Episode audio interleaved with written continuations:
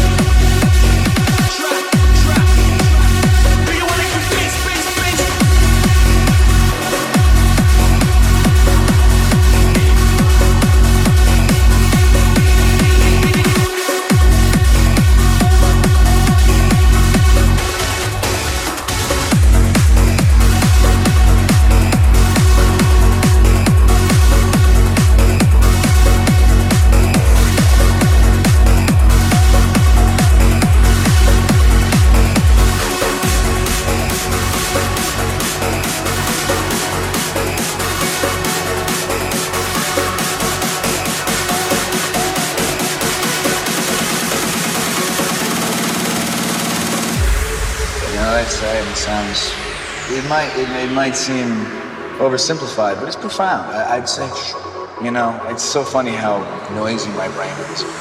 Everyone's brain is noisy. It's what it does. It makes thoughts. And the problem is that for most of our life, the root of suffering is following that brain noise, listening to that brain noise, and actually identifying with it as if it's who you are.